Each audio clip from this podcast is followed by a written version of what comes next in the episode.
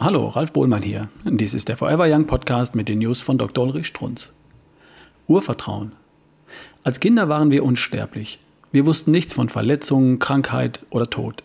Wir lebten, kletterten auf jeden Baum, sprangen über jeden Bach, stiegen in jedes Seifenkistal und bretterten mit dem Fahrrad um jede Kurve. Wir waren unsterblich.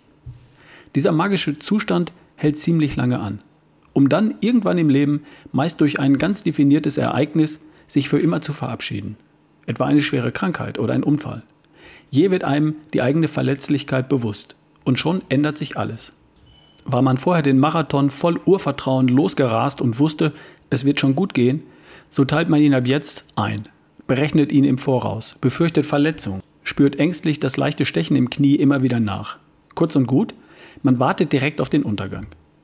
Dieser Lebensverlauf ist normal, ist üblich, habe ich persönlich ja auch durchgemacht.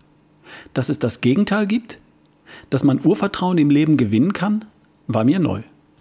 Im Mail des Tages.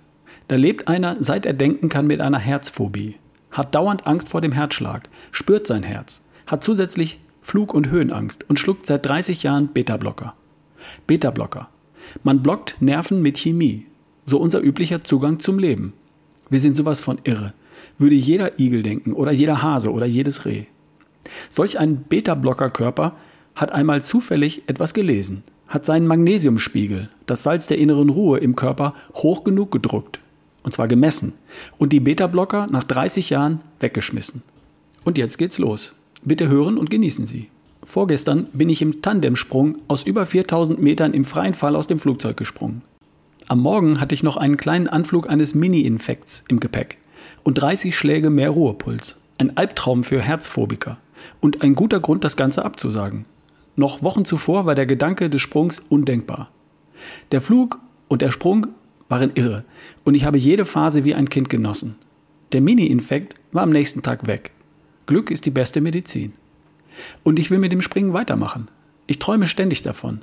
Und ich träume jetzt auch vom Triathlon, weil ich meinem Körper vertraue, was er so drauf hat. Und ich sehe, ohne ihre Bücher, Seminarvideos, täglichen News und den Besuch bei ihnen hätte ich niemals die Höhle verlassen. Erst jetzt fängt mein Leben richtig an, mit 50. Da hat jemand sein Urvertrauen mit 50 erst gewonnen. Und der hat ja sein Leben noch vor sich. Macht mich ganz kribbelig. Könnte ich das auch? Könnten Sie das auch? Wieder unsterblich werden, so wie jedes Kind? Welche Frage? Der junge Mann hat es doch bewiesen. Auf geht's. Mein Gott, ist das spannend. Das war eine News von Dr. Ulrich Strunz, vorgelesen von Ralf Bohlmann hier im Forever Young Podcast. Bis zum nächsten Mal.